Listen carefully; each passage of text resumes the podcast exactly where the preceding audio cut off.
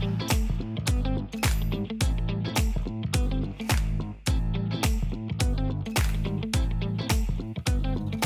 Hallo und herzlich willkommen zu einer neuen Faith Power Podcast Folge. Ihr habt unsere Stimmen jetzt schon länger nicht mehr gehört. In der letzten Themenreihe gab es keine Podcast Folge. Äh, das liegt immer noch daran, dass unser eigentlicher Podcast Host Johannes, den ihr hier kennt, immer noch in Elternzeit ist.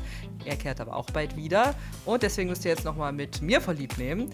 Ich bin Lisa, ich bin Teil vom Faith Power Team. Wir machen auf Instagram Themen rein zu ganz unterschiedlichen Themen, die uns gerade interessieren und schauen da auch oft aus christlichen Perspektiven drauf, mal mehr, mal weniger. Und äh, heute sitze ich aber mal wieder nicht alleine hier, sondern ich bin zusammen mit Lena hier. Und wir haben ein ganz besonderes Thema, worauf ich mich richtig freue. Nämlich wir sprechen über Trash-TV und Emotionen. Lena ist dafür Expertin. Äh, sie schaut nämlich genau wie ich gerne Trash-TV. Und was sie noch so macht, das erzählst du jetzt vielleicht einfach selbst kurz, Lena. Wer bist du so?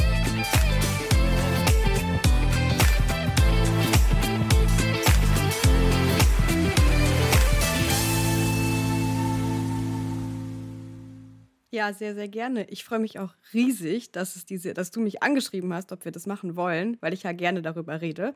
Ähm, ich bin Lena, ich bin 23 Jahre alt, ich studiere evangelische Theologie und Judaistik in Leipzig und in meiner Freizeit schaue ich gerne Trash TV und bin auf Twitter unterwegs, gelegentlich. Ähm, genau, und ich freue mich sehr, weil ich glaube, dass ähm, das ein Thema ist, was ein bisschen unterbelichtet in der, also was immer so in eine Schublade gesteckt wird und wir nicht äh, immer genau schauen, was ist eigentlich das Potenzial oder was sind auch die Tücken von diesen Formaten. Ja, das stimmt. Ich glaube ja, dass ähm, ich gucke ja so gerne Trash-TV und gucke mir auch gerne Influencer an und so, weil ich immer das Gefühl habe, wir können ganz viel lernen davon, wie Menschen in der Öffentlichkeit äh, einfach agieren, weil sie ja auch einfach ganz normal Menschen sind, aber es eben in der Öffentlichkeit zeigen. Bevor wir jetzt ein bisschen tiefer in das Thema einsteigen, äh, würde mich aber doch noch mal interessieren, was ist denn deine Lieblings-Trash-TV-Show oder welche hast du als letztes geschaut, je nachdem, wo dir jetzt was erstes was einfällt? Also, ich würde sagen, meine liebste ist, glaube ich, schon die Temptation Island, Temptation Island mhm. VIP-Ecke, weil sie schon auch immer am unterhaltsamsten ist, weil sie eben auch in gewisser Weise immer stark geschnitten wird und deshalb es immer zu, ich würde sagen, sehr skurrilen Dialogen kommt. Ähm, zuletzt geschaut habe ich gestern Abend die neue Staffel Ex on the Beach, die ja meiner Meinung nach mm. eine der hochkarätigsten bisher ist. Ich glaube, dass wir da noch richtig viel Gutes erwarten dürfen. Ich bin bisher sehr begeistert von den ersten zwei Folgen. Ah, das habe ich noch gar nicht geschaut, da muss ich ja auch mal reinschauen. Äh, bei mir ist es, also von den deutschen Trash-TV-Shows, ist es, glaube ich, ähm, bin ich doch einfach sehr klassisch unterwegs und das ist der Bachelor und ähm, das Dschungelcamp schon auch, muss ich zugeben. Und sonst gucke ich auch extrem gerne ähm, die Netflix-Trash-TV-Sachen. Also das ist, also Netflix würde natürlich nicht wollen, dass man das als Trash-TV bezeichnet, aber es geht in die gleiche Richtung. Also Too Hot to Handle gucke ich extrem gerne. Ähm, da habe ich auch die deutsche Variante mit Begeisterung geschaut. Und äh, Love is Blind finde ich auch ganz, ganz großartig. Aber wir konzentrieren uns jetzt hier mal eher so ein bisschen auf den deutschsprachigen Raum und äh, was es dazu zu finden gibt. Äh, wir haben uns ja vorher schon mal so ein bisschen unterhalten, Lena. Und ich finde, ähm, in den Gesprächen, die wir vorher schon hatten, finde ich ja besonders interessant die Frage, äh, wie finden denn Emotionen in der Öffentlichkeit statt? Weil ich finde ja, Emotionen sind so ein ganz, ähm, eigentlich ja ein sehr intimes Thema, also was mich erstmal einfach mit mir selbst beschäftigt und ich vielleicht so mit den Menschen direkt um mich herum teile, äh, vielleicht mit meinen ähm, engen Bezugspersonen. Aber beim äh, Trash-TV äh, ist es ja das komplette Gegenteil, sondern ist es jetzt beim Dschungelcamp oder bei den anderen Serien, je nachdem, wie viele Leute zuschauen, teilweise schaut halb Deutschland zu. Äh, wie nimmst du das denn so wahr, was da, äh, was da eigentlich passiert vor der Kamera, wenn Menschen ihre Emotionen teilen? Ich würde sagen, ich finde es immer sehr spannend, dass eine Entwicklung zu beobachten ist. Gerade am Anfang von diesen Formaten, vor allem so beim Dschungelcamp oder so, ähm, ist es immer noch relativ geordnet und die Leute haben noch relativ klar, was sie auch zeigen wollen oder auch nicht. Manche gehen ja auch mit einer klaren Vorstellung da rein, wie sie sich präsentieren wollen. Und die merken immer schnell, das funktioniert nicht. Und ich kann mich eigentlich nicht viel anders geben, als ich bin. Ähm, zumindest ist das so meine Wahrnehmung. Ähm, weil man ja alles sieht. Also man ist ja immer unter Beobachtung, 24-7 und es wird ja alles gezeigt. Ähm, zum einen führt es dazu, dass man keine versteckten Gespräche führen kann. Also die versuchen ja auch oft irgendwie Taktik zu schmieden, sodass das keiner mitbekommt oder irgendwo in Ecken rumzumachen oder so. Ähm, in Formaten, in denen ja. man nicht mit Menschen rummachen soll oder so, weil das dann den, also ja. zum Beispiel bei Temptation Island. Probieren das, probieren das Mikro abzudecken und so. Und es klappt nie. Ja, genau. Ähm, und die sind aber am Anfang, finde ich, immer noch ein bisschen naiv und ich finde, das löst sich relativ schnell auf, dass sie relativ schnell merken, das klappt hier nicht. Ähm, weil sie merken, hier ist eine ganz andere Art von Öffentlichkeit als die, die sie gewohnt sind. Ähm, weil sonst können sie oft gut kontrollieren, was sie auch so zeigen und von sich preisgeben wollen. Und das funktioniert in diesen Formaten ab einem gewissen Punkt erst recht nicht mehr, weil es solche Extremsituationen sind. Das ist 24-7 unter Beobachtung, teilweise immer mit Alkohol oder teilweise ganz ohne Alkohol oder mit beschränkten Schlafzeiten, die werden ja auch immer zusammen geweckt, die können ja auch, dürfen auch tagsüber nicht schlafen, die haben keine Bücher und so. Das heißt, die sind den ganzen Tag gezwungen, sich mit ihren Emotionen auseinanderzusetzen. Weil das ist, worauf die Kamera auch immer guckt. Und es wird auch von außen, werden ja oft Impulse gegeben, dass da was passiert. Also zum Beispiel werden Dates veranlasst oder bestimmte Spiele, irgendwie, wir machen Jenga, aber auf den, auf den Spielsteinen steht, was Menschen tun sollen oder so. Mhm. Also immer wieder Impulse auch reingegeben werden, dass Menschen sich mit sich und mit den anderen in der Villa auseinandersetzen müssen. Und die haben ja nichts anderes zu tun. Das heißt, es, der, der Fokus liegt die ganze Zeit da drauf. Und ähm, ich finde das total spannend, weil da super viel auch ungefiltert gezeigt wird, was Menschen, glaube ich, sonst nicht von sich preisgeben würden. Niemals, unter, keinem, unter keinen Umständen. Ja. Ähm, gerade auch mit bestimmten Geschlechterrollen, also gerade die Typen fangen irgendwann immer an zu weinen und sind dann völlig völlig schockiert, weil das ist ja eigentlich was, was sie nicht tun sollen oder so und lehnen sich dann irgendwie bei ihren Bros an die Schulter an und sagen, was voll peinlich. Und dann sagt er, nein, ist überhaupt nicht peinlich und so. ähm, also das, bei Love Island gab es auch solche ja. Szenen. Ja. Ne? Ähm, ich weiß nicht, wie du das erlebst, aber ich habe schon das Gefühl, ähm, dass die auch oft ein bisschen naiv sind, worauf sie sich da einlassen. Ja. Dass sie nicht immer wissen, was da eigentlich passiert. Ja. Ja, ich finde, also mir ist da besonders im Gedächtnis geblieben, ich habe mich mal eine Zeit lang auch sehr intensiv mit Germany's Next Topmodel beschäftigt, was ja auch nach einem ähnlichen Prinzip so funktioniert. Also das ist, also klar, da geht es irgendwie immer noch mal, da ist dieser Wettbewerb immer noch mal mit drin, wobei ja bei den meisten man auch irgendwie rausfliegen kann von den, ähm, von den Formaten, aber da ist ja dieser Model-Wettbewerb auch noch mal mit drin. Aber da ist ja trotzdem geht es ja ganz stark auch einfach um die Personen und die werden ja in den Fokus gerückt und da ist ja auch dieses Ding, dass sie eben keine Handys haben und ähm, niemanden haben, mit dem sie, also nichts haben, mit, womit sie sich irgendwie voneinander oder von sich selbst ablenken können. Also ja auch, also ich finde es immer noch krass, dass sie auch keine Bücher mitbringen dürfen und teilweise auch nichts, nichts so zum Schreiben haben dürfen. Das hat sich, glaube ich, nochmal geändert, aber es war eine Zeit lang auch so. Also dass sie sich wirklich gar nicht irgendwie ablenken konnten. Und dass es da ja auch super viel Kritik dran gab und es da ja aber auch immer diese Kritik gab, ähm, das ist doch alles geskriptet. Und ich habe irgendwann mal ein Interview mit einer ähm, Teilnehmerin gehört, die gesagt hat, nee, es ist nichts geskriptet, es ist überhaupt nicht nötig. So dieses ganze Drama, was da passiert, das passiert von selbst. Es ist nichts, was irgendwer vorher, ähm, vorher schreiben muss, sondern es sind einfach, es sind einfach wir, wir und unsere Emotionen, die da gezeigt werden und die da eben ganz stark in den in den Fokus rücken. Und natürlich können Sachen dann auch nochmal so zusammengeschnitten werden, dass bestimmte Stories erzählt werden, ähm, das ist auch, ist ja auch die Aufgabe von den, ähm, von denen, die das dann da, von den Cuttern, die das irgendwie zusammenschneiden. Äh, sonst wäre es wahrscheinlich irgendwie auch langweilig.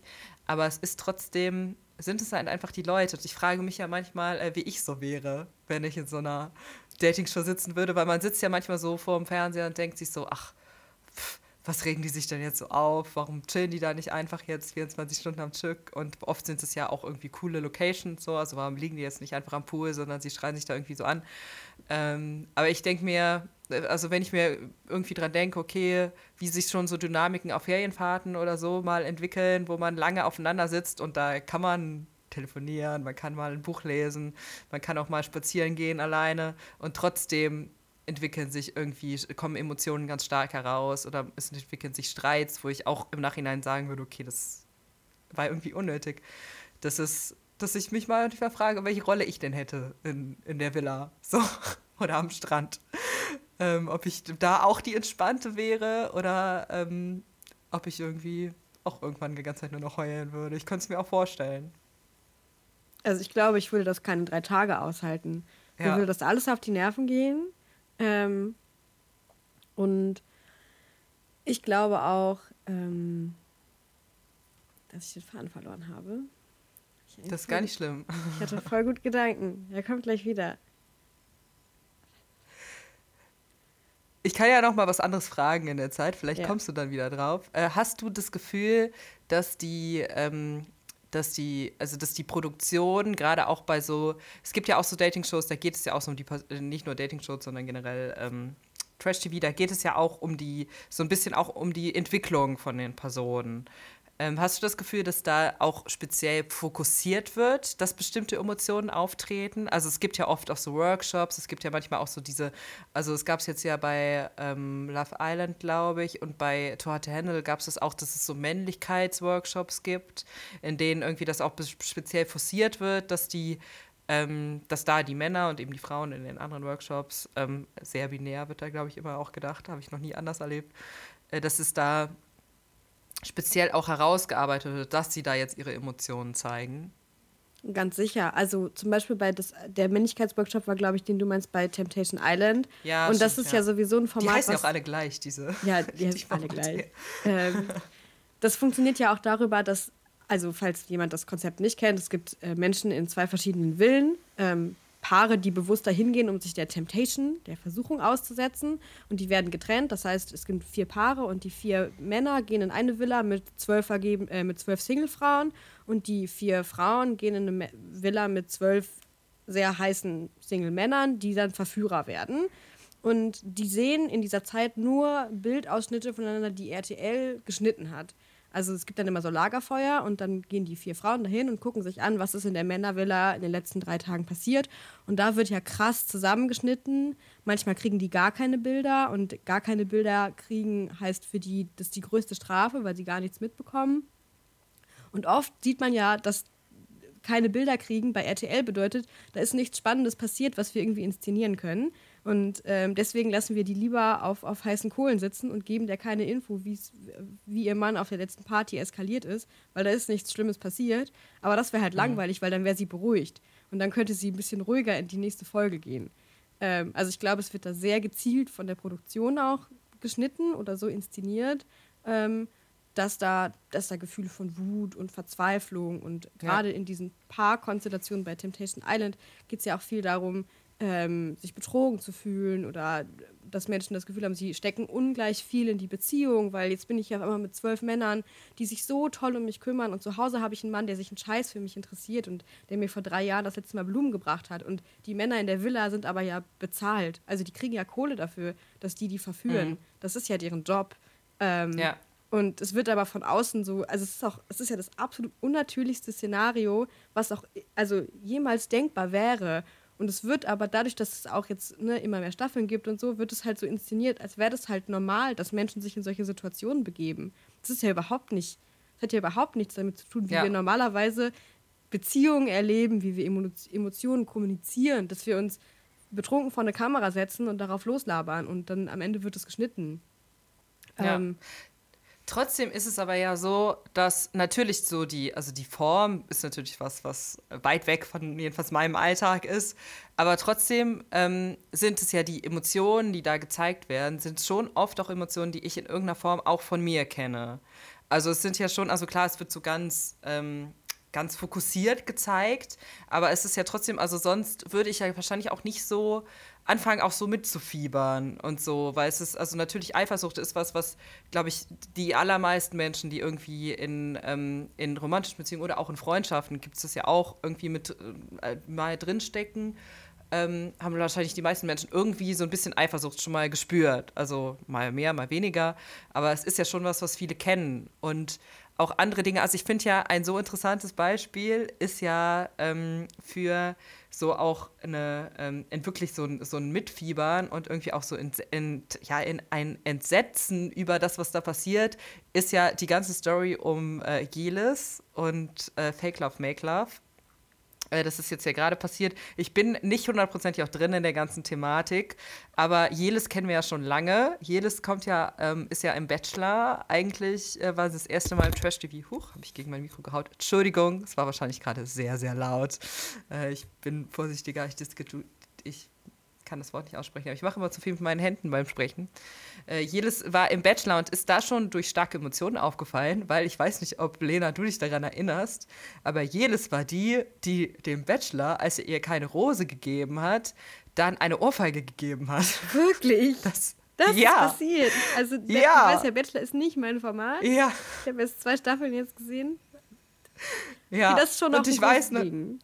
Und ich weiß noch, wie sich darüber, darüber diskutiert worden ist und auch so über die Frage, okay, ähm, wie werden jetzt auch Männer und Frauen unterschiedlich wahrgenommen im TV, so, weil es natürlich Leute gab, die gesagt haben, ja, sie das, dass sie das irgendwie cool fanden auch, weil sie, weil er hat sie halt in der letzten Folge, also er hatte sie in dieser Folge geküsst und dann schickt er sie halt nach Hause, weil er halt sagt, okay, er hat halt gemerkt, das ist nichts, ähm, aber sie hat es ganz anders wahrgenommen.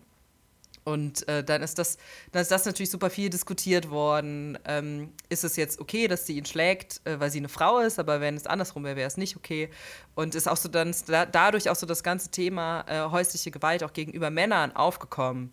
Ähm, was ich total interessant fand, dass es sich so aus dieser äh, einen Szene beim Bachelor herausentwickelt hat. Und jetzt, um zu heute zu kommen, jedes war jetzt gerade bei Make Love, Fake Love, heißt es, glaube ich, vielleicht ist es auch andersrum, äh, mit dabei und ähm, war dann mit jemandem zusammen und dann wieder nicht zusammen. Und die haben sich öffentlich auch ähm, ziemlich diskreditiert auf Instagram, weil es ja auch das Interessante ist, dass diese ganzen ähm, die ganzen Trash-TV-Personen ja alle nicht nur im Trash-TV auftauchen, sondern es ja eigentlich auf Instagram weitergeht.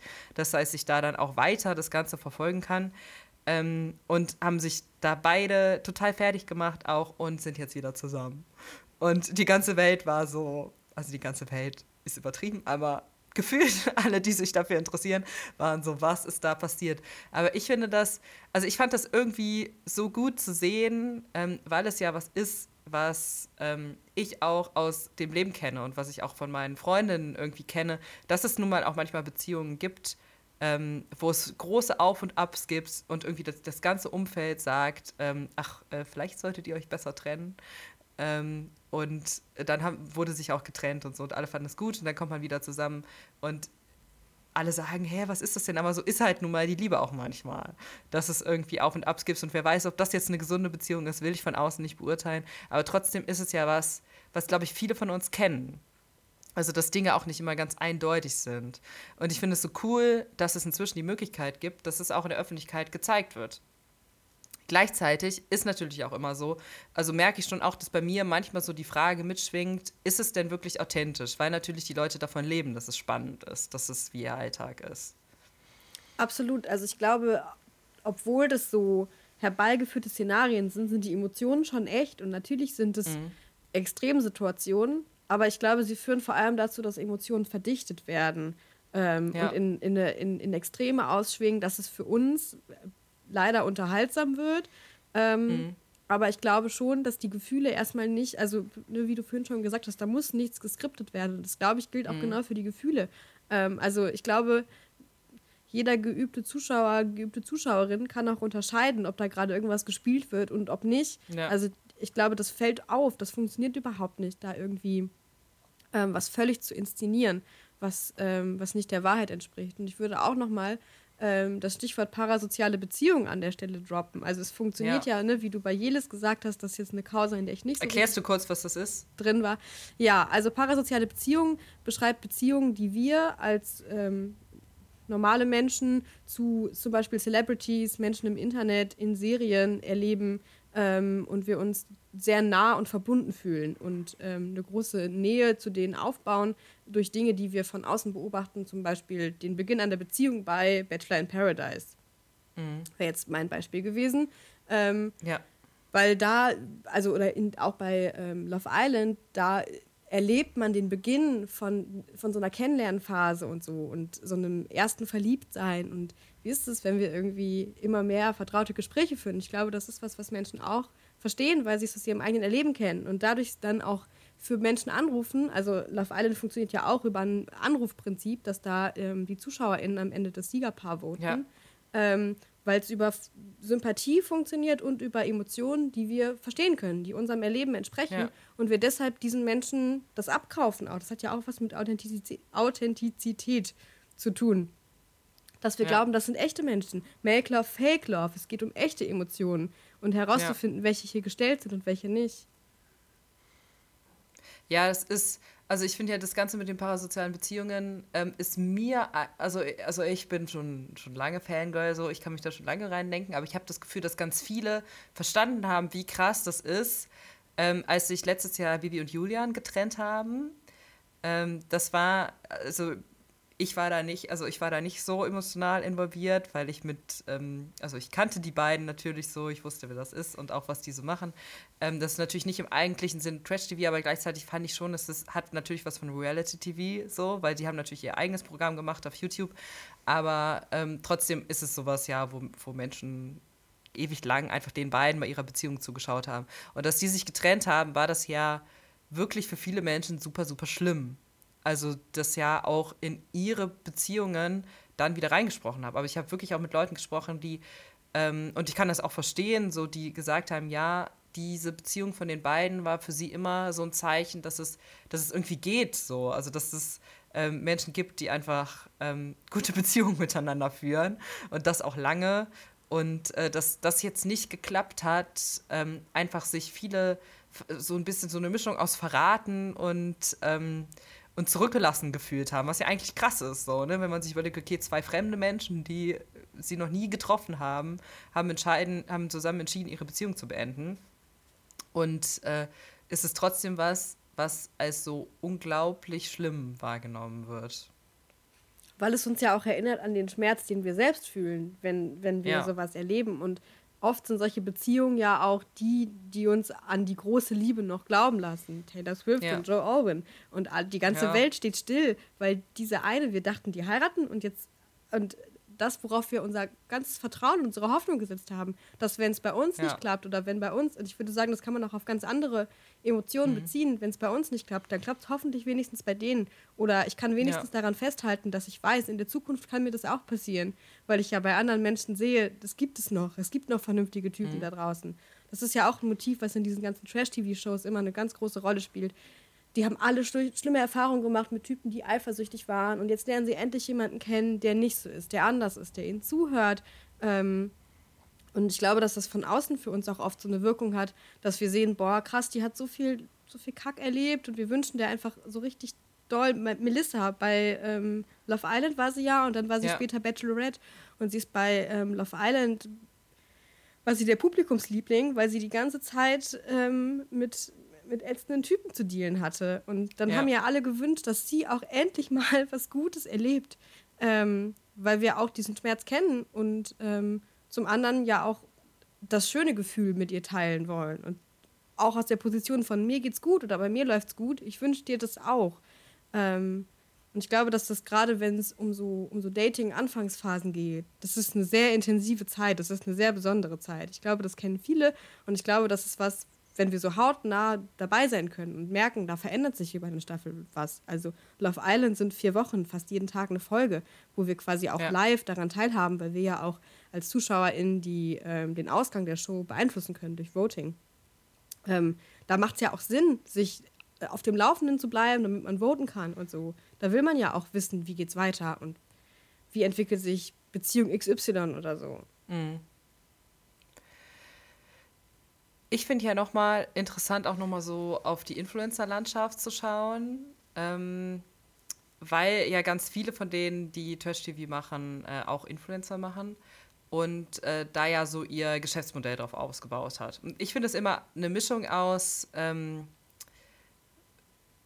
also ich kann es immer gar nicht so genau sagen, ich finde es super bewundernswert, wie äh, es Leute schaffen, einfach aus ähm, einfach nur davon, dass sie ihr Leben zeigen, weil, also viele machen natürlich auch noch irgendwas anderes an Content, machen noch Fitnessübungen oder Koch Kochrezepte oder sowas. Aber gerade von den Trash-TV-Leuten zeigen ja viele wirklich einfach nur ihr Leben und machen sonst eigentlich nichts. Ähm, dass sie es schaffen, dass das so interessant wird, dass es dazu führt, dass sie tatsächlich davon leben können. Also, dass sie einfach nur sich selbst zeigen. Und das finde ich immer also ich weiß gar nicht so genau, wie ich das sagen kann. Ich finde das faszinierend. Ähm, frag mich aber auch manchmal, was ist es denn, was die Leute so fasziniert? Also wir haben jetzt über schon viel gesprochen, dass es uns interessiert, wie es weitergeht. Ähm, ich frage mich aber auch noch mal, ist es was, wo, wo, ich, wo ich für mich einen Mehrwert rausziehe, der über Unterhaltung hinausgeht? Unterhaltung ist natürlich auch was Wichtiges so. Ich freue mich auch, wenn ich gut unterhalten werde. Aber es ist, es werden dann ja immer mal wieder dann Themen angesch angeschnitten, weil natürlich diese Menschen ganz normale Menschen sind und denen Dinge passieren. So, also ähm, es ist, also es ist, gibt ja immer wieder Schicksalsschläge, die so Influencern dann auch passieren und sie das öffentlich teilen. Ähm, hier, es, es, gab hier die beiden von, also das sind jetzt äh, nicht aus Trash TV bekannt, aber ich fand es total krass, wie die beiden von ähm, Couple on Tour, ich weiß nicht, ob du die kennst, das ist so ein, ist so ein Paar, ähm, die also zwei Frauen, die so eine ganz, auch eine schwierige Geschichte hatten und zusammengekommen sind und äh, ganz lange über, auch schwanger werden wollten und dann auch schwanger geworden sind und geheiratet haben und alle haben so mitgefiedert und dann hat einer von beiden ein, also einen Tag vor der Geburt ähm, einen Schlaganfall bekommen und so. Und das sind so Geschichten, die ja sich niemand ausdenken kann eigentlich, sondern die wirklich einfach durchs, durchs Leben passieren. Und dann verfolge ich die und ich erlebe es auch als ähm, als eine Form von Aufklärung. Also Instagram wird ja einerseits immer häufig vorgeschlagen, dass es ähm, oberflächlich ist und dass gerade diese Influencer, die einfach nur von ihrem Leben erzählen, sehr oberflächlich sind. Ich erlebe es aber oft gerade auch das Gegenteil. Also ich fand jetzt zum Beispiel auch total krass, wie hier die Anne Wünsche über ähm, davon erzählt hat, dass sie ihre Schwangerschaft abbrechen möchte. Und natürlich kann ich mich irgendwie fragen, gehört das jetzt in die Öffentlichkeit? Es gibt auch Dinge, die dafür sprechen, dass man sagen würde, nein. Aber ich finde, es spricht auch ganz viel dafür. Ähm, weil es eben tatsächlich Dinge enttabuisiert und einfach zeigt, wie halt das Leben ist. So. Also es ist ja auch kein anderes Leben, als andere Menschen führen, was diese Menschen tun. Ich weiß nicht, hast du ähm, irgendwann mal auch so ein Gefühl gehabt bei irgendwie in Trash TV oder auch beim Influencer ähm, auf Instagram oder so, wo du das Gefühl hattest, das ist jetzt was, das ist tatsächlich auch empowered, also was Menschen tatsächlich auch hilft, das dir vielleicht geholfen hat? Mm, ich weiß gerade nicht spontan, ob es was gab, was mir geholfen hat, aber wo ich ja. glaube, dass es anderen Menschen äh, helfen könnte, wäre eben zum Beispiel das eben genannte Beispiel ähm, von Männern, die weinen. Und ähm, dann ja. haben wir auf einmal diesen Männlichkeitsworkshop bei ähm, Temptation Island VIP. Ich habe gerade noch mal kurz vorher reingeschaut, weil da reden mhm. sie nämlich genau über solche Themen. Ähm, also der Coach fragt sie, was, ähm, was ihnen irgendwie unangenehm ist oder was sie, wie sie gelernt haben, wie ein Mann sein muss. Und ähm, dann sagen die eben, ja, ein Mann muss eine starke Schulter sein und so. Und es ist für mich voll schwer, aber ich brauche das auch manchmal. Und dann fragt er ihn, und wie hat sich das angefühlt, dass du dich auch mal bei wem anlehnen konntest? Ja, das hat sich eigentlich voll schön angefühlt. Und dann sagt Tommy, boah, ja, ich habe die immer im, im Fernsehen gesehen, die Männer, und dachte, boah, was weint der jetzt und so, wie dumm. Aber merke ich jetzt selbst, boah, krass, das ist schon auch irgendwie echt berührend und emotional. Und ich hätte nie gedacht, dass ich mich emotional so sehr an eine Frau binde. Und ich glaube, es sind schon Banalitäten. Ähm, aber ich glaube, die so öffentlich, also in, in der Offenheit einmal ausgesprochen zu haben, ähm, macht, glaube ich, total viel damit, dass wir dieses Gesagte, also dass wir Dinge auch aus dem Ungesagten ins Gesagte holen die sonst irgendwie ja. so unter der Oberfläche schwimmen und man, also oft ja, also da werden ja total klassische Rollenbilder inszeniert in diesen Formaten. Ähm, mhm. Und ich glaube, dass jetzt gerade so ganz langsam diese Rollenbilder auch aufgebrochen werden. Ähm, und also, ne, wir hatten auch kurz über GNTM gesprochen, dass da jetzt ja auch ja. gerade versucht wird, ein bisschen mehr Diversität reinzubringen. Und das ist natürlich auch nur ein Versuch, den man auch kritisieren kann, ähm, vor allem auch aus, einem, äh, aus, aus der Position äh, eines nicht weißen Feminismus zum Beispiel und so, eines ähm, Feminismus, der sich auf mehr als nur CIS-Frauen ähm, beschränkt, also der, der mehr als nur CIS-Frauen im Blick hat. Ähm, aus den Perspektiven wird es auch ganz schnell dann doch wieder sehr einseitig und wenig divers, aber die Versuche sind zumindest so langsam da und der Perspektivwechsel kommt so ganz langsam. Auch, dass wir jetzt ähm, queere Dating-Formate in Deutschland hatten. Mhm. Prince Charming, Princess Charming. Und deswegen finde ich es umso tragischer, dass es gerade bei Princess Charming halt auch so große Kontroversen gab und dass da scheinbar ja. so viel echt beschissen gelaufen ist, weil ich es wirklich auch super vielen Menschen gegönnt hätte, dass sie endlich das erleben können, dass es da auf einmal Rollenbilder gibt und dass es auch ähm, Menschen gibt, die in ihrer, in ihrer Pluralität gezeigt werden, mit denen man mit manchen mehr, mit manchen weniger relaten kann. Ähm, aber dass es überhaupt die Möglichkeit gibt, sich solche Vorbilder im, im Mainstream-TV rauszusuchen. Ähm, ich glaube, da passiert gerade schon ganz viel, was auf Social Media schon seit einer ganzen Weile ganz anders unterwegs ist. Ja. Ähm, und da würde ich auch noch mal sagen, dass ähm, du hast recht, die Social Media Menschen, also die InfluencerInnen, sind entweder vorher im Fernsehen gewesen oder sind nur ins Fernsehen gekommen, weil sie schon auf Insta irgendwie groß waren. Also auch die Menschen, die dann da VIPs sind, die sind ja auch größtenteils InfluencerInnen und viel mehr auch nicht. Ähm, da glaube ich, dass es zum einen ähm, den Aspekt gibt, dass die ja nur bekannt geworden sind durch die Formate und ich auch ja. weiß, dass die Sender sich anteilig beteiligen lassen. Also im ersten Jahr nach Ausstrahlung, ich weiß nicht, was die Zahlen sind, aber die zahlen auf jeden Fall einen gewissen Prozentsatz von ihren Einnahmen im ersten Jahr nach Ausstrahlung, müssen die vertraglich an den Sender zahlen. Das heißt. Ähm, Echt? Krass. Ja, ja, ja. Äh, also das habe ich zumindest mal gelesen. Falls mir jemand ja. Gegenteiliges beweist, dann ähm, ja. nehme ich das alles zurück. Aber ähm, die, die lassen sich dafür gut bezahlen und ich glaube, am Ende des Tages, so sehr wir das auch irgendwie cool finden, be bereichern sich daran vor allem die Sender. Und ja. das sind auch vor allem weiße Cis-Männer, die sich da bereichern, ja. die sich da auch gerade auf, ähm, auf den Schultern von irgendwelchen Frauen, auf gerade von jungen, teilweise auch naiven Frauen bereichern. Ich würde schon sagen, dass das auch eine Kritik am System ist. Ähm, ja. Auf der anderen Seite kann es aber auch die Menschen dazu bringen, dass sie selbst mit dem, was sie sich aufgebaut haben, mit sich selbst und ihrer Person ähm, mhm. in den Mittelpunkt stellen können. Weil ich glaube schon, wie du sagst, uns interessiert auch das einfache Leben von diesen Menschen. Und ich glaube, es hat wirklich ja. auch oft, es ist oft die Banalität, die da irgendwie anziehend ist. Die war es ja schon damals, als YouTube so groß war. Warum haben wir mhm. uns halbstündige Vlogs von Bibi angeguckt? Ähm, also ich habe mir die eher ja. von anderen Menschen angeguckt, aber ich habe mir die alle ja. angeguckt. Teilweise stundenlang, was die Menschen sich auf ihr Brot schmieren. Und es war ja. ein Ding, weil man will wissen, wie diese Menschen leben. Ich glaube, zum einen aufgrund der parasozialen Beziehung, ich glaube aber zum anderen auch, ähm, weil manchmal das auch als Ablenkung gut tut. Quasi ja. nicht immer nur politische Schwergewichte, Nachrichten etc. pp. zu konsumieren. Ja. Und ich glaube aber auch, dass wir natürlich immer nach Orientierung suchen, wie zum Beispiel andere mhm. Menschen mit Krisen umgehen, wie andere Menschen äh, mit Problemen umgehen und ähm, gerade in, in Fällen von, von Beziehungen, die ja emotional einfach hoch aufgeladen sind, natürlich haben wir da auch ein Interesse daran, zu sehen, wie sprechen andere Menschen miteinander. Wir wollen Bestätigung haben für unsere Kommunikationsstrategien, glaube ich. Und ähm, uns auch Bestätigung holen, dass, dass wir so gut sind, wie wir sind. Und ich glaube, das können diese Formate in, in einer gewissen Weise auch leisten. Ähm, mhm. Weil wir da Menschen eben dabei beobachten können. Also man kann wirklich man könnte soziologisch, gibt es bestimmt, soziologische Studien zu, zu Gesprächsdynamiken in solchen Formaten. Ähm, ja. Weil da einfach super viel zu holen ist. Ja, ich, ist, ist, ich erinnere mich immer auch gerne daran. Ich habe wirklich mit Begeisterung, also es war das Einzige, was ich von Bibi und Julian geguckt habe. Ähm, die haben immer so ihren Ein ihre Einkäufe ausgepackt. Ja. Und ich, das fand ich irgendwie super cool. Also irgendwie auch so, sehr entspannt. Ich habe den Podcast noch manchmal gehört und sonst habe ich nicht so viel auf YouTube geguckt, aber deren, so deren Einkaufsvideos, wo die dann saßen immer auf dem Boden mit ihren Einkaufstüten und haben dann immer gezeigt, und jetzt habe ich das, haben wir diesen vegetarischen Aufstrich gekauft und heute Tomaten und daraus wollen wir dann jetzt Tomatensuppe kochen oder so.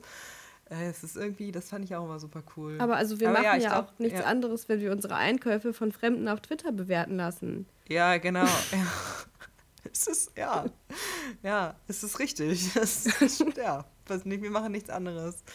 Ja, ich finde das, also ich finde das gut, was du sagst. Ich glaube auch, dass das ganz viel auch so mit, ähm, mit auch, also mit Orientierung und damit irgendwie auch sich verstanden fühlen und auch so in meinem, also in meinem Alltag auch nicht alleine fühlen. Ne? Also ich glaube, mir tut es, also mir tut es schon auch gut, wenn ich merke, okay, andere Menschen machen irgendwie auch das Gleiche wie ich. Also das ist ja auch, ist irgendwie kein, also das finde ich ein schönes Gefühl. Also zu merken, okay, auch in diesen banalen Dingen ähm, sind wir uns irgendwie ähnlich und miteinander verbunden.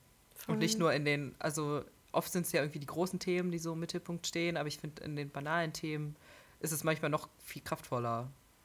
Voll. Gerade weil ja auch am Rande oft die Geschichten erzählt werden. Also beim Bachelor gibt es ja, ja, gar keine Zeit für die Geschichten von allen Einzelnen, weil es halt so viele Kandidatinnen ja. gibt und einen Bachelor. Ähm, aber so mhm. am Rande kommt auch immer wieder auf. Also das Thema dieser Staffel war ja so ein bisschen Mental Health, Depressionen, ja. ähm, Fehlgeburt war ja, glaube ich, auch dabei. Ja. Ähm, die dann oft ja nur so am Rande erzählt werden.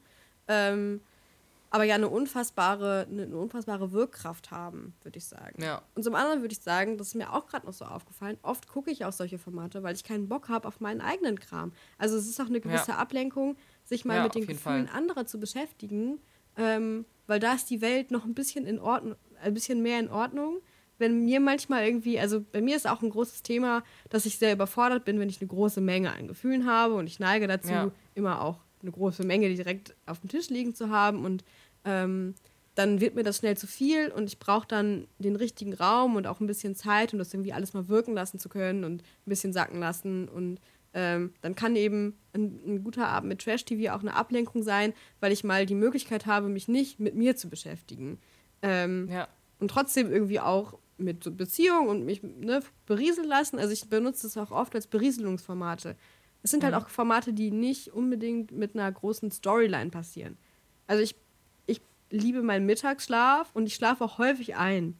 Das heißt, mir fehlen dann manchmal 20 Minuten und man kann trotzdem einfach anknüpfen. Man kann bei Folge 6 oft noch einsteigen und die sind so konzipiert, also auch beim Bachelor, dass jede Kandidatin am Anfang der Folge noch mal kurz gezeigt wird. Du kannst eigentlich immer noch mal neu einsteigen.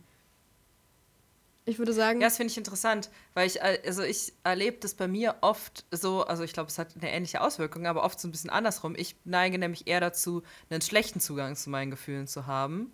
Ähm, und mir hilft es, mir hilft es aber total, einen Zugang zu meinen Gefühlen zu finden, wenn ich die Gefühle von anderen sehe.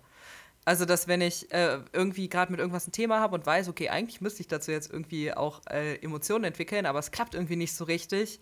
Ähm, und dann sehe ich aber in Trash-TV oder Reality-TV oder auch von mir aus auch eine Serie so, also irgendwie was wohl das Thema wird und diese Emotionen ganz einen starken Raum haben, dann gelingt es mir auch wieder besser, zu meinen eigenen Emotionen ähm, einen Kontakt herzustellen. spannend, dass du das so, also dass Ja. du das so anders erlebst als ich. Ähm, Ja. Ja, kommt immer darauf an, was man gerade so für eigene Themen mitbringt. Absolut. Ich glaube, Ja. also Ja. da bin ich auch sehr selbstreflektiert. Wir projizieren da, glaube ich, auch ganz schön viel rein. ja, glaube ich auch.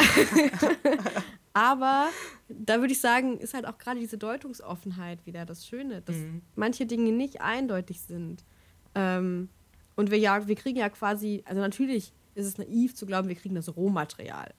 Aber Ja. wann immer irgendwie ein Konflikt passiert, ist ja der Clou des Schnittes zu sagen, ja, keine Ahnung, ihr behauptet jetzt beide hier he said, she said, aber wir blenden Ja. jetzt einfach nochmal ein, wie die Situation gelaufen ist und dann können sich alle im Publikum eine Meinung bilden. Das führt natürlich auch dazu, Ja. dass dann öffentlich im Internet debattiert wird, wer war jetzt schuld, ähm, weil Menschen glauben, sie hätten jetzt verstanden, wie die Situation gelaufen ist. Ja. Ähm, aber es schafft eben auch so eine gewisse Unmittelbarkeit. Man hat, also man hat das Gefühl, man ist dabei. Ähm, Ja. Und man ist wirklich auch mit reingenommen. Also, ne, ich stelle mir auch oft wie du vor, wie würde ich jetzt reagieren, wenn ich jetzt da sitzen Ja. würde. Ich würde doch nicht so abgehen wie ihr. Ähm, Ja. Ich würde einfach den ganzen Tag in der Sonne liegen und meine Ruhe haben wollen. Ähm, Ja. Also voll, wie du das sagst. Ähm, und ich glaube, das ist auch das, was dieses Identifikationspotenzial so hoch macht, ähm, dass es halt von vorne bis hinten nachvollziehbar und transparent ist, was hier gerade passiert. Mhm. Also es wird immer gesagt, ein Tag in der Villa, ein Date, heute Nachmittag ist bla bla bla, weiß ich nicht, der Bachelor kommt. Also man ist, es Mhm. ist immer irgendwie klar, in welchem Rahmen können hier auch Dinge passieren. Es gibt Ja. keine, natürlich gibt es Überraschungsdates oder so, aber es gibt quasi nicht so die Möglichkeit, dass jetzt was völlig, völlig Unvorhergesehenes hereinbricht. Ja. Ich, was das ist ein bisschen ein anderer Aspekt, aber wo mich auch deine Meinung nochmal zu interessieren würde. Äh, ich, ähm, ich, ich schaue mir auch sehr gerne so Leute dann auf Instagram an und so und ich kaufe auch Produkte, die mir da empfohlen wird. Das sagen immer alle, sie machen das nicht. Äh, ich gebe das öffentlich zu, ich mache das. mach das auch. Äh, ich habe ich hab auch diese Kerzen hier zu Hause, die alle verkaufen und so. Die sind zwar völlig überteuert, aber es gibt ja immer die Rabattcodes und dann ist es auch besser.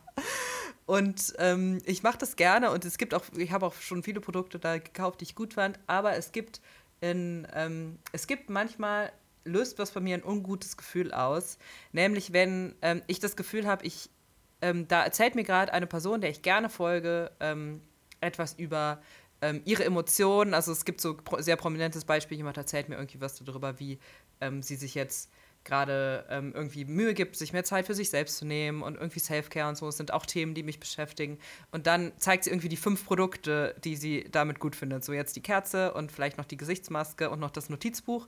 Und da merke ich, da gibt es in mir immer so einen kleinen Impuls, dass ich irgendwie so kurz denke, hast du mir jetzt gerade nur von, dein, von deiner Reise erzählt, damit ich die Produkte kaufe? Was ja erstmal nicht schlimm ist, weil die Personen müssen ja von was leben. So, also ich finde es gar nicht schlimm, man darf, also man darf das zum Beruf machen und so. Aber ich merke, dass ich da dann manchmal das Gefühl habe, dass es so kurz in mir eine Reaktion gibt, ähm, möchte da jetzt jemand, also verkauft da jetzt jemand, ähm, also ist die Emotion jetzt echt, die mir gezeigt wird, oder verkauft mir da jetzt jemand gerade nur was? Und es ist vielleicht auch egal. Äh, ich weiß nicht, hast du das, hast, erlebst du das auch? Hast du das, kennst du das Gefühl oder ist dir das nicht, nicht so? Ich kenne das absolut. also ich ja. kenne halt auch die Extrembeispiele, wo dann ähm, sogar in christlichen ja. Kreisen auf diese Weise vermarktet wird. Mhm. Ähm, und da irgendwie. Da finde ich es nochmal besonders krass. Am Ende habe ich nochmal ein besonders ungutes Gefühl. Genau. Wenn dann die Kerze, also keine Ahnung, wenn es so um Gebetszeit geht genau. und dann wird die Kerze gezeigt und sagt, und die Kerze hilft dir jetzt besonders dabei und so. Ich denke, okay weiß ich es nicht. Voll. Ähm, ich würde aber trotzdem nochmal sagen, dass es erstmal das Recht eines jeden Menschen ist, das zu tun. Ja. Und dass gerade die Vermarktung mit Emotionen ja auch was damit zu tun hat, selbstbestimmt mit Emotionen umzugehen. Ja. Ähm, man kann sich dann ja immer noch dafür entscheiden, kaufe ich der Person das jetzt ab oder nicht. Aber ich ja. kenne auch Menschen, die ähm, selbstbestimmt über ihre Gefühle reden oder so ja. ähm, und dann in dem Kontext auch noch was vermarkten. Also ein, also der. Schlager schlechthin, zumindest in meinen Kreisen, ist auch Fantasy. Ähm, ja, ja, stimmt. Also ja. diese Plattform für ähm, ja. erotische Geschichten, die vorgelesen werden und so. Und das wird dann oft mit ähm, Female Empowerment verbunden, mit selbstbestimmter Masturbation und so. Und ähm, dass das ja. ja eigentlich ein Tabuthema ist und wir das jetzt aus der Tabuzone holen. Und ich würde schon sagen, dass da auch viel passiert, was ich total als empowernd erlebe. Ähm, weil ja auch gerade Emotionen was sehr als weiblich gebrandmarktes sind. Also Emotionen ja. gehören klassisch nicht in die Öffentlichkeit und ich würde sagen, das hat auch was damit zu tun, dass Emotionen was ist, was eher weiblich gelesen wird und ähm, es ist nicht männlich zu weinen ähm, und es mhm. ist auch nicht es ist auch nicht gut, zu krasse Wutausbrüche in der Öffentlichkeit zu haben und so. Ähm, das soll lieber im Privaten stattfinden.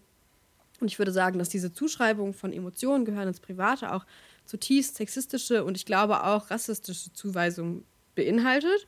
Ähm, mhm. Und dass das selbstbestimmt Leben auf Social-Media-Plattformen zum Beispiel ja auch erstmal eine Form ist, ähm, die ich Menschen zugestehe, weil ich sage, ihr habt ja.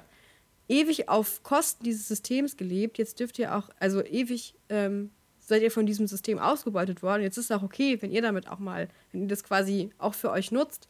Ähm, und ich würde sagen, das tun auch Menschen, wenn sie in Formate gehen, um damit Kohle zu machen ja, und eine Karriere zu machen. Ja.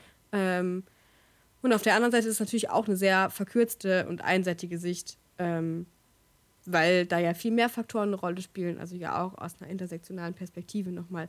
Ähm, was, was für Emotionen finden statt? Das sind Emotionen, mhm. die gut, also die, die krass genug sind, dass wir mit ihnen mitfiebern können, aber die dürfen auch nicht zu extrem sein. Also es gibt ja trotzdem ja. auch einen sehr klaren Kodex, welche Emotionen dürfen denn jetzt ähm, auch in dieser erweiterten in, in dieser erweiterten Fassung, die wir Menschen zugestehen, welche Emotionen dürfen da stattfinden. Und da gibt es Emotionen. Mhm. Ich würde sagen, da ist das Beispiel von Anne Wünsche mit dem Schwangerschaftsabbruch eigentlich ein ganz gutes Beispiel, weil es eben zeigt, oh, jetzt haben wir hier so einen krassen Grenzfall, da ist für viele dann der Punkt auch überschritten. So viel, so viel Info ja. wollte ich gar nicht und so. Das möchte ich alles gar nicht wissen.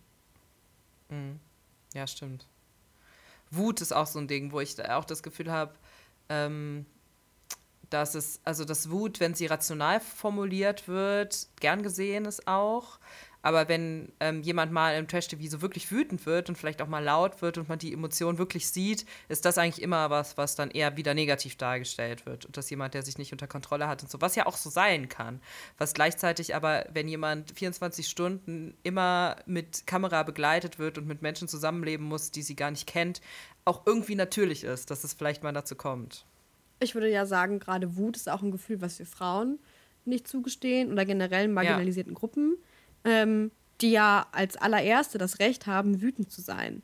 Ähm, ja. Und natürlich ist es, ist es in einem sehr kleinen Rahmen, aber wenn bei Love Island Aurelia irgendwie, ähm, wenn ihr Typ ihr die ganze Zeit auf der Nase rumtanzt ähm, mhm. und sie dann ausrastet, ähm, dann finde ich schon, dass es mittlerweile auch anders geframed wird als noch früher. Ähm, und dass ja. auch zum Beispiel die Moderatorinnen da einen anderen Umgang mit haben und irgendwie auch mhm. bei Temptation Island ähm, Lola auch zugesteht und bestärkt, nee, das ist auch okay, dass du wütend bist. Ähm, also ich habe das Gefühl, da verändert sich auch ein bisschen was. Ähm, und trotzdem hat es natürlich auch was mit In Unkontrollierbarkeit zu tun, ähm, während wir irgendwie zu Hause auf dem Sofa sitzen und nicht in dieser Extremsituation sind und es uns dann ja. sehr leicht fällt zu sagen, naja, mit einem mit Gespräch auf Augenhöhe hätte das ja viel anders gelöst werden können, viel besser. Mhm. Der Konflikt hätte entschärft werden können. Ihr hättet alle in Ich-Botschaften kommunizieren können. Und dann hätten wir ja. den ganzen Kran nicht. Ähm, und ich glaube, dass das ist auch ein Learning für mich, dass ich Menschen das zugestehen darf, dass auch nicht immer alles von außen nachvollziehbar sein muss. Und das ist, glaube ich, auch die, die Tücke, die solche Formate haben, dass wir glauben, wenn wir alles sehen und alles beobachten dürfen, dann dürfen wir auch darüber urteilen, was jetzt eine nachvollziehbare, angemessene Reaktion ist und was eine überzogene Reaktion ja. ist.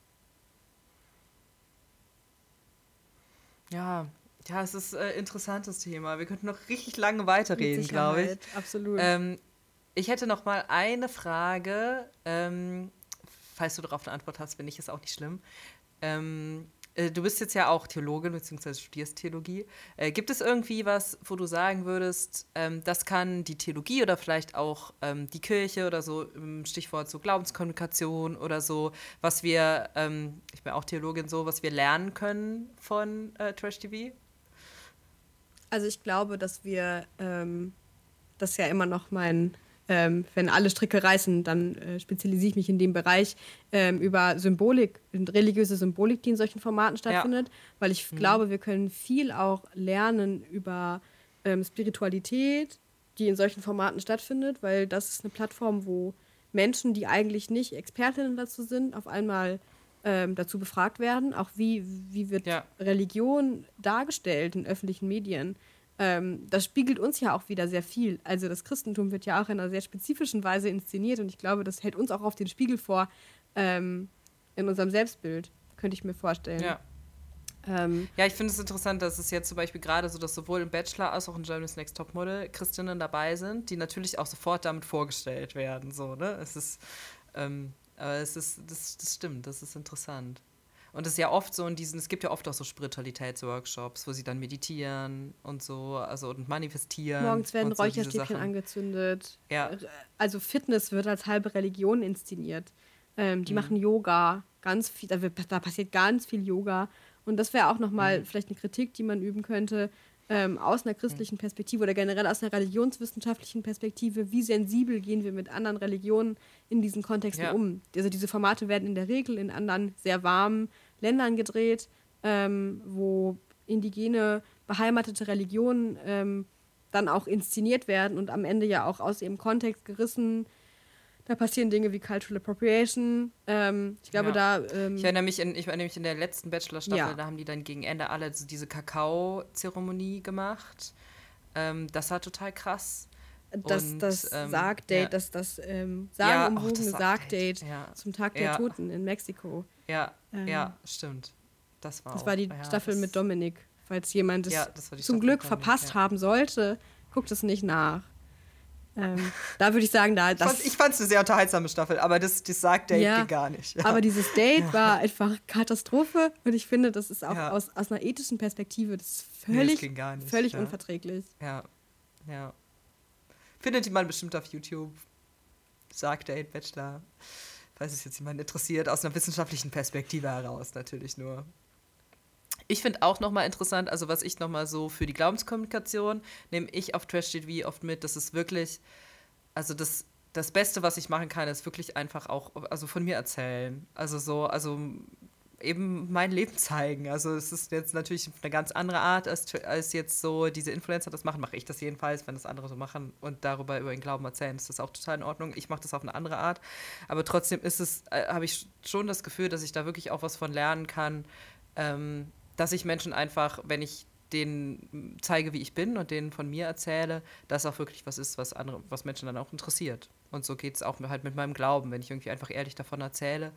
Ähm, dann interessiert es Menschen oft auch, selbst wenn sie vielleicht selbst nicht direkt was damit anfangen können, aber es dann irgendwie spannend finden, dass ich das kann. Voll schön. Ja, ich glaube, es liegt ja auch daran, dass Menschen wie du das in all ihren Höhen und Tiefen erzählen. Ich würde sagen, das ist ja. auch was, was ja diese Formate und auch alles, was auf Instagram passiert, auszeichnet. Dass halt eben mittlerweile ja auch äh, für mehr Realität auf Instagram geworben wird. Und ich ja, würde sagen, stimmt, ja. Für mehr so Realität genannt, in, in ähm, Missionsbestrebungen. Also, ähm, dass wir auch selbstkritischer mit uns sind, aber vor allem auch alles davon irgendwie kommunizieren und dass Glaubenskommunikation auf viel mehr Ebenen passiert, als sie vielleicht noch ähm, vor 20 Jahren passiert ist. Ich glaube schon, mhm. mh, dass auch, auch Menschen wie du da super viel bewegen und finde es eine total schöne Sicht, dass du das irgendwie auch aus diesen Formaten für dich schöpfst. Ja. Ja, ich glaube, ähm, wir haben jetzt echt schon viel geredet. Ähm, gibt es irgendwie noch so eine Sache, die du gerne noch loswerden möchtest? Irgendein Gedanke, der jetzt gerade noch nicht zur Sprache gekommen ist? Was, was du unseren ZuschauerInnen gerne noch sagen möchtest? Gibt es noch irgendwas? Oder haben wir über alles gesprochen? Also wir haben mal unkritisch diesen Begriff Trash-TV gebraucht. Das, Stimmt, da, da könnte ja. man auch noch eine ganze Klassismusdebatte dran aufmachen. Ja. Ähm, also auch, wer ist denn mittlerweile wirklich das Klientel dieser, dieser Shows? Und sind es nicht eigentlich ja. wir relativ gut situierten und schieben das immer in eine bestimmte Richtung? Ähm, aber ich glaube, dass in diesen Formaten super viel Potenzial steckt und zum anderen ist es am Ende des Tages auch einfach ein Unterhaltungsformat, ähm, das man kritisieren darf wie jedes andere Unterhaltungsformat. Ja. Ich weiß nicht, ob das jetzt hier deutlich geworden ist in dem, was wir versucht haben, aber ich hatte das Gefühl, wir haben uns immer irgendwie so in diesem Spannungsfeld auch bewegt. Ja, das ist vielleicht nochmal ganz gut zu sagen, dass es, ähm, also dass ich da für mich sprechen kann, aber ich habe das Gefühl, Lena, dass es dir auch ähnlich so geht, dass ich wirklich, also ich schaue diese Formate nicht irgendwie ironisch so. Also ich schaue die, weil ich die wirklich schauen möchte. Ja. Also ich finde das gut, ich finde das, ähm, das unterhält mich, ich fieber da mit. Ähm, und gleichzeitig bin ich mir aber halt darüber bewusst, dass ich wie alles andere, was ich auch konsumiere, es dir Dinge dran zu kritisieren gibt, Dinge von zu lernen gibt, es äh, Dinge dran zu entdecken gibt. Aber ähm, Trash TV ist wirklich, also ich würde ich würd mal sagen, wir nutzen das hier schon als einfach einen, einen, einen Sammelbegriff für Dinge, die ja schnell verstanden wird. Aber ähm, ich, also wir möchten das, glaube ich, beide nicht irgendwie despektierlich benutzen, weil ähm, ich es was Tolles finde, also wo ich Fan von bin und äh, dazu auch sehr gerne stehe. Ja, da kann ich mich nur anschließen. Ich schaue all diese Formate aus purer Überzeugung und ähm, Formate wie Kampf der Reality Stars, wo ich das Gefühl habe, hier wird nur noch inszeniert, das, da habe ich auch keine ja. Lust mehr drauf. Also genau, ich finde es ja. langweilig. Ja. Ja, es geht mir auch so. Also es gibt auch immer wieder Sachen, wo ich dann denke, okay, das jetzt nicht. Aber alle, wo ich das Gefühl habe, da geht es, da sind tatsächlich, werden tatsächlich Menschen abgebildet, ähm, schaue ich gerne. Ja. Vielleicht ist es auch ein ganz schönes Fazit eigentlich, dass wir das auch einfach. Ja, ich glaube auch. Dass wir auch einfach gerne darüber reden, weil wir es ja, gerne gucken. Ja. ja. Ja, ihr Lieben, äh, wenn ihr auch Trash-TV-Fans seid, dann äh, schreibt uns gerne, was ihr darüber denkt. Und wenn ihr es nicht seid, ist es auch okay. Äh, freuen wir uns auch, eure Meinung zu hören. Schreibt uns gerne, was ihr so denkt über diese ganzen Formate, über Emotionen auf den Formaten, was eure Gedanken dazu sind. Äh, ich würde mich sehr darüber freuen. Und äh, dann sage ich nochmal vielen Dank, Lena, dass du mit dabei warst und hier ähm, als Expertin zur Verfügung standest. Danke dir. Das könnte, ist auch was, was du gut in deinen Twitter-Handle schreiben könntest. Expertin für Trash-TV. Ja, gegen nichts zu danken. Es äh, macht mir richtig Spaß. Das hat mir auch sehr große und dann, gemacht. Ihr Lieben, wünsche ich euch noch ähm, einen schönen Tag, wann immer ihr diese Folge gerade gehört habt. Und äh, bis zum nächsten Mal.